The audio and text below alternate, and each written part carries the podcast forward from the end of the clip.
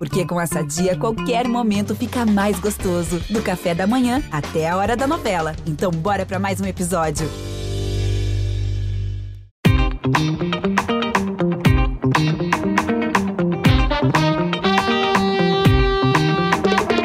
Bem-vindos à plataforma Gente da Globo, seu passaporte para conhecer e compreender as tendências de comportamento do brasileiro. Muitas coisas foram afetadas pelos dois primeiros anos da pandemia do novo coronavírus. Uma delas foi a comunicação. O isolamento social acelerou tendências de transformação tecnológica e consolidou a força do digital como uma grande ferramenta de comunicação de massa. Não é de se espantar que influenciadores, uma profissão ligada de forma direta a essa nova tendência, já são mais de 500 mil no Brasil, segundo dados publicados pela Folha de São Paulo. Como referência, esse número é maior que o de engenheiros civis e empata com o de médicos. Ao mesmo tempo, também vivemos como nunca um cansaço do digital, uma fadiga das telas, e a saúde mental se consolida como uma das principais preocupações do agora. Talvez por isso, na reabertura pós-pandêmica, as pessoas busquem experiências físicas, buscam reencontrar amigos, encontrar lugares. Até de loja cheia e fila do caixa a gente estava com saudade. Pelo menos um pouco, vai. Mas ainda há muitas incertezas sobre o futuro, e a busca por segurança convive com o desejo de conexão real. Neste novo cenário, as marcas estão se transformando e mudando a maneira como se comunicam com seu público. A preocupação com ter propósito, ser sustentável e inovar, por exemplo, cresce a cada ano e deve continuar cada vez mais forte no futuro próximo. E é para investigar todas essas mudanças que hoje eu, Túlio Custódio, vou conversar com a Paula Riso, Head de Inovação em Comunicação de Marcas da Globo. Bora lá?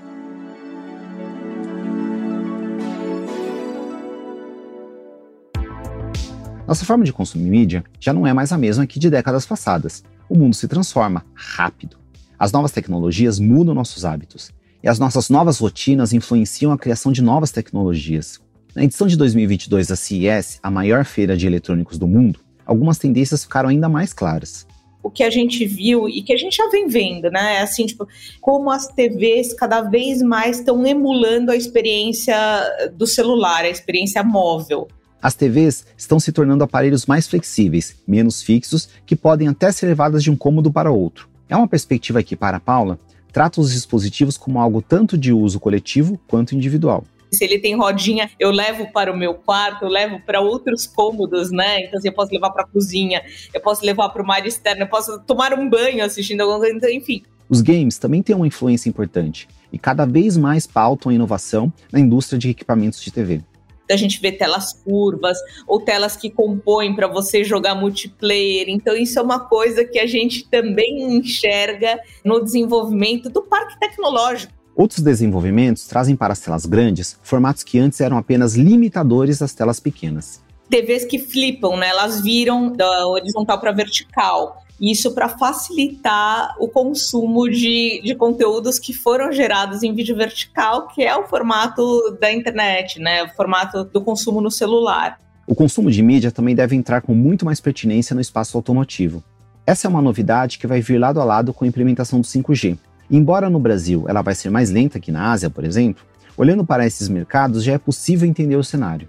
5G já vai dar para os carros de hoje a possibilidade de eles se tornarem arenas de entretenimento. Então, assim, com telas nos bancos de trás, um som surround, alguma coisa muito mais imersiva e mesmo as coisas de navegação um pouco maiores. A gente vê... Isso sem falar no futuro, um pouco mais distante, em que carros vão se dirigir sozinhos. Quem pensa conteúdo, é importante pensar para onde vai esse conteúdo e, e como está se comportando.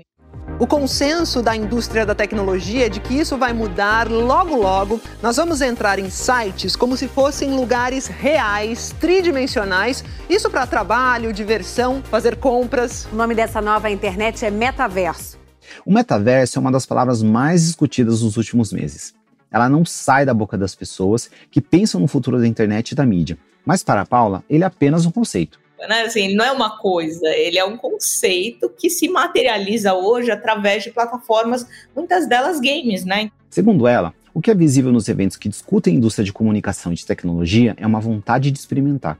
é um pouco uma tentativa das marcas tatearem, colocarem seus pezinhos, experimentarem, verem a adesão do público, verem também como as suas marcas se comportam nesses ambientes, né? E a gente mesmo na Globo testou algumas coisas já nesse formato, é a possibilidade da gente fazer um evento, da gente fazer uma inserção e, e da gente enxergar isso como uma possibilidade de experimentação mesmo. Outra tecnologia importante, já muito bem consolidada e que causa impactos profundos na comunicação, é a de coleta e análise de dados, a chamada Big Data, e não apenas para deduzir as vontades do consumidor. Tem a possibilidade de mapear mesmo, rastrear e tudo mais. E essa é uma questão que é uma questão sensível, que tem a ver com como as marcas tratam esses dados, né? Com a tecnologia ficando cada vez menor e mais invisível, e a coleta de dados maior e mais robusta, questões que envolvam segurança e privacidade vêm à tona. Transparência é um fator chave. Paula cita como exemplo as palestras de Ray Fields-ME, ex-executivo-chefe da Nintendo, e de Francis Hogan, delatora do Facebook, no SXSW deste ano. Eles bateram muito forte em como o modelo de negócios de empresas como Meta não respeitam a escolha e a privacidade das pessoas. Então, assim, uma crítica muito severa em relação a isso. Para Paula, quando você coloca as pessoas no centro, a ética também se torna um valor central a transparência para o consumidor final vai ficar cada vez mais no centro. E acho que assim é isso, a gente fala com pessoas, né? Então, assim, é uma condição básica, né? Tipo, o respeito, o direito a essa transparência. Para Paula, as marcas estão preocupadas com a segurança de dados e com deixar mais claros seus usos, mas que são questões que ainda precisam amadurecer já tem em vigor a Lei Geral de Proteção de Dados, mas assim, é, é um avanço, né? Mas cada vez mais isso vai ser refinado e é como rótulo, né? Por exemplo, a gente pensa produtos de bens de consumo, os rótulos foram evoluindo. Mas, mais do que apenas adequação à lei, é também uma preocupação ética das marcas de serem corretas todos nós, né, tipo, anunciantes, todos os, os players da indústria criativa estão tentando entender como é que endereça isso, estão tentando enxergar é, também os perigos, as oportunidades, dizer, o que, que a gente pode usar isso para servir melhor as pessoas, enfim. Junto com o tema da transparência e segurança, vem também a discussão sobre a justiça racial dos algoritmos. O Twitter está investigando se os algoritmos usados na rede social acabam reforçando o racismo, né, Lins? Pois é, uma história confusa, mas que muita gente pode até se identificar com ela. Tem toda uma pauta, porque hoje a inteligência artificial, por exemplo, não reconhece os rostos negros. Então, assim, é um problema isso. Então, eu acho que tem algumas coisas que a gente começa a enxergar e que são coisas para a gente pensar e refletir. Eu acho que são grandes pautas para os próximos anos também. Se são muitos os desafios, as novas tecnologias também oferecem possibilidades incríveis para a comunicação de marca. Antigamente a gente pensava assim, cara, o trabalho criativo é um trabalho de craft, de inspiração, de trazer grandes ideias, de contar boas histórias. Continua sendo. Mas o que a gente vê cada vez mais existem projetos, campanhas que nascem, que têm como raiz é, a tecnologia e os dados. Paula cita três campanhas atuais que são emblemáticas desse momento criativo tecnológico. Primeiro, um projeto da Cadbury da Índia, que permitiu que pequenos negócios do país tivessem uma propaganda estrelada por um grande artista de Bollywood, Shah Rukh Khan. E aí criaram, através de inteligência artificial e a tecnologia de deepfake, um recurso para que o ator pudesse realmente falar o nome do pequeno varejo e que cada pequeno negócio pudesse ter o seu comercial criado por esse ator. Empire Footwear नाम तो सुना होगा जूते वहीं से लेना ताकि वो भी खुशी से नाच उठे Foi um jeito encontrado pelas marcas de impulsionar os pequenos comércios, uma categoria que sofreu muito com a pandemia. Isso acho que é uma coisa super interessante. E a gente pensa assim: a inteligência artificial, a tecnologia, os dados estão no centro dessa ideia criativa, né? Outro exemplo de tecnologia e criatividade se encontrando é a partida de tênis do John Mastroy contra o avatar dele mesmo, um projeto da marca de cerveja Michelob. Eram quatro robôs de precisão que lançavam as bolas de volta à medida em que ele batia. Os robôs jogavam as bolas seguindo um estudo que analisou os padrões de batida de Roy no auge da carreira. Então foi criada realmente essa competição e isso virou um especial de TV de uma hora, patrocinado pela marca e tudo mais. Então, assim, é uma coisa, tipo, mágica, né? Interessante, inteligente e de um desafio tecnológico grande, né? E tudo isso pode estar associado a projetos de impacto social, como em um projeto do México que partiu do fato de que milhares de mexicanas de baixa renda não se tornam empreendedoras porque não têm acesso a crédito bancário, por não terem um score de crédito. Mas essas mulheres, elas compram fiado no mercadinho, no açougue, na lojinha de bairro e tudo mais, mas assim, esse score de crédito, ele tá nos caderninhos desses caras, ele não tá efetivamente no, no sistema bancário. Pensando nisso, a empresa financeira WeCapital criou o Data Tenda, algo como dados da lojinha em português. O que, que ela fez? Ela foi integrar esse banco de dados com o sistema financeiro, permitindo criar score de crédito a partir dessas referências aí do pequeno varejo. Então, também é uma ideia onde a tecnologia e os dados estão no centro né, da ideia criativa, dentro de um projeto de impacto. a mim já havia duas vezes que me negavam o préstamo e hasta agora me lo dieron. Com o crédito que me hicieron, eu me comprei esta máquina. Ao mesmo tempo que esses avanços acontecem e a comunicação digital se consolida cada vez mais. Existe um tema que está ganhando mais vulto e mais relevância, que é a questão da saúde mental, que eu acho que deve crescer muito em importância como temática, né? Então, assim, bem como a questão da fadiga das telas, da tecnologia. Então, assim, E ainda estamos começando a entender os impactos da pandemia essa reclusão causou é, essa, essa dependência das telas, essa dependência do estar conectado e se sentir conectado o tempo todo, né? Este cenário se traduziu na comunicação das marcas como uma busca por mensagens com um tom positivo, de otimismo. Existe essa, essa questão do reencontro, da vontade de viver o que não se, vem, eh, não se, não se viveu nos últimos anos, né? Essa coisa de ter uma experiência de busca de conexão, de prazer imediato, de controle, de segurança. Reencontro sim, mas com segurança.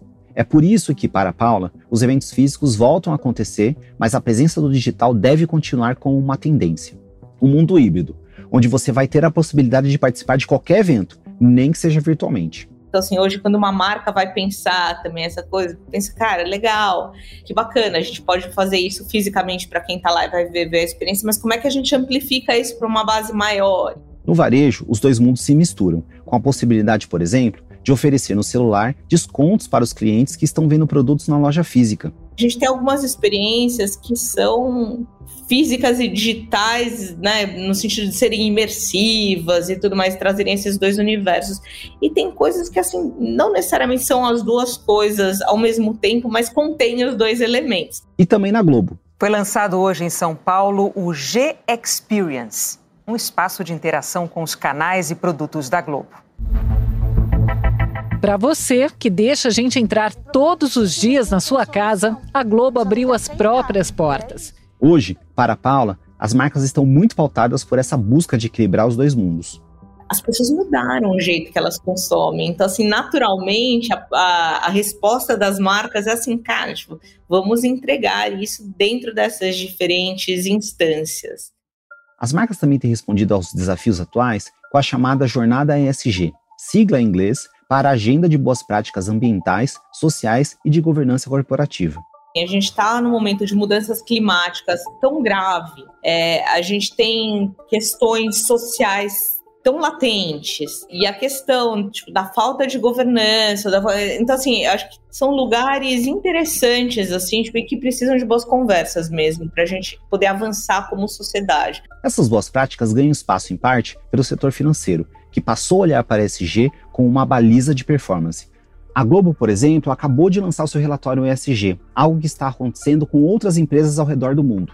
a gente tem uma preocupação das nossas produções serem cada vez mais verdes. Pô, isso já vem de alguns anos. Só que, assim, isso é uma coisa que ficava dentro de casa. Então, assim, que legal que a gente pode dividir e inspirar. Inspirações de futuro que, diz Paula, também podem vir dos criativos, dos contadores de histórias.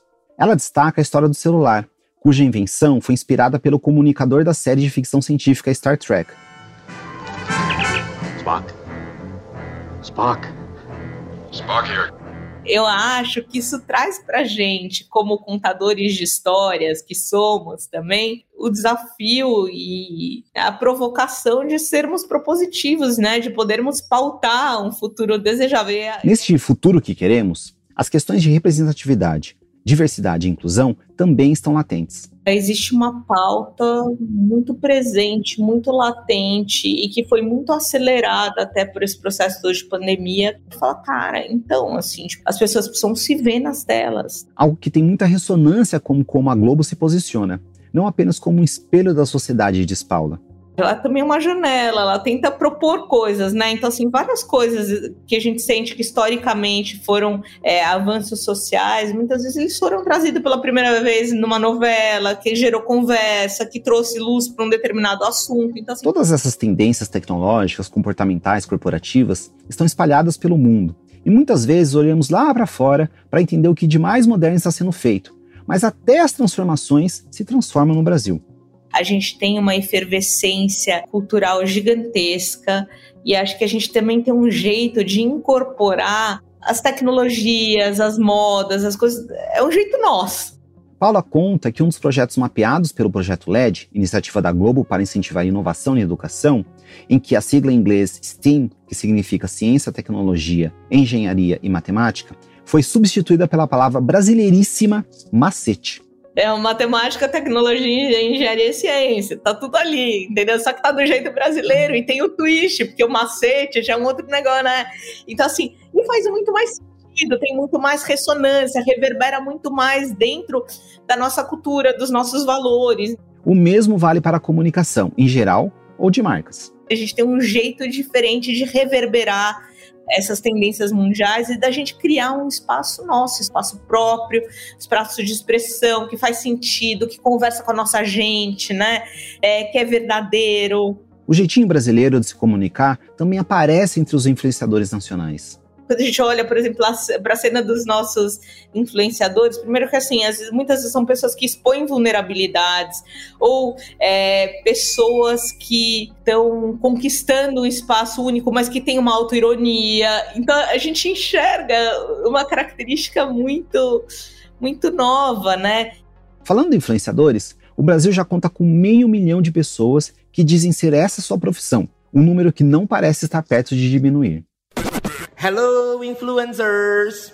Tudo bem? Tô aqui com a minha camisa Mara de Flamingo, que é um animal que eu adoro, que eu alimentei no Caribe, no lugar que eu esqueci. Meu batom tá com desconto aqui embaixo, você paga 76 em vez de 80 reais com meu código. E esse shot aqui de clorofila com cacau Mara, que me ajudou muito na minha lipo, quer dizer, na minha redução de peso. Gente. Hoje é inegável a força dos criadores, né? Eu acho que é uma coisa que tá aí. Então, assim, para mim, os influenciadores, eles são criadores, né? Eles são contadores de histórias, são pessoas que mobilizam. Eles são parte do momento em que as pessoas não estão mais recebendo conteúdo, mas também criando, comentando, fazendo. Eu acho que o ecossistema da comunicação, a indústria como um todo mudou e mudou a dinâmica. Então, assim, eu enxergo as marcas, as empresas de mídia, enfim, e as pessoas reconhecem o valor disso tudo, né? Dessa mudança. A preocupação do mercado, a costura fina nas palavras de Paula, é como tratar isso de um jeito verdadeiro, que faça sentido. E as marcas também, acho que, eh, do mesmo jeito que eu falei lá do metaverso, acho que assim, vamos investir um pouco nisso, faz sentido para essa nossa marca, a gente conversar com, com essas pessoas. O impacto dos influenciadores na comunicação fica claro na vontade das marcas de saber o que está sendo dito por eles. Quem são as pessoas que estão conversando com as pessoas hoje? Quais são as conversas que acontecem é, nesses ambientes? Não necessariamente para fazer ação de publicidade específica, às vezes apenas para participar das conversas. Seja como ouvinte, seja como alguém que está falando, seja como alguém que está propondo as pautas. Você conhece a Globo? Tem certeza? Ó, vê lá, não passa vergonha, pelo amor de Deus. Porque a gente mudou. E continua mudando.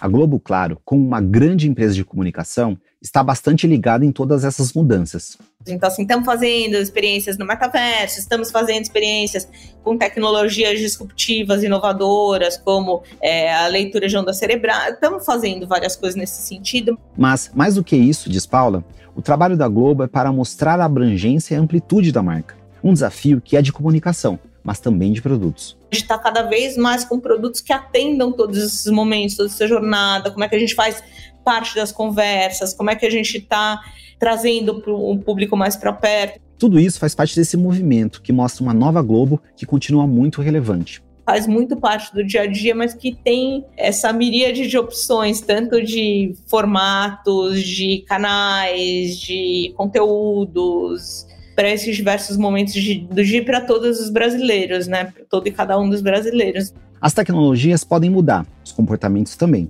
Mas uma coisa é constante: nossa vontade de criar e de comunicar vai continuar encontrando usos para toda inovação que apareça, seja na tela da Globo, seja nas equipes criativas das agências de propaganda, seja na rede social de um pequeno influenciador com poucos seguidores, mas muito impacto na sua comunidade.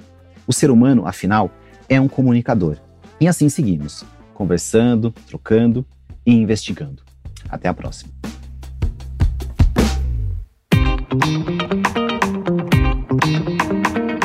Gente é onde tudo começa. É o ponto de partida. Gente é matéria-prima para criar algo novo e relevante. Uma fonte de conhecimento viva que revela comportamentos, histórias e tendências. É inspiração. Sua próxima grande ideia começa com Gente, a plataforma de insights da Globo. Para conhecer mais, acesse gente.globo.com.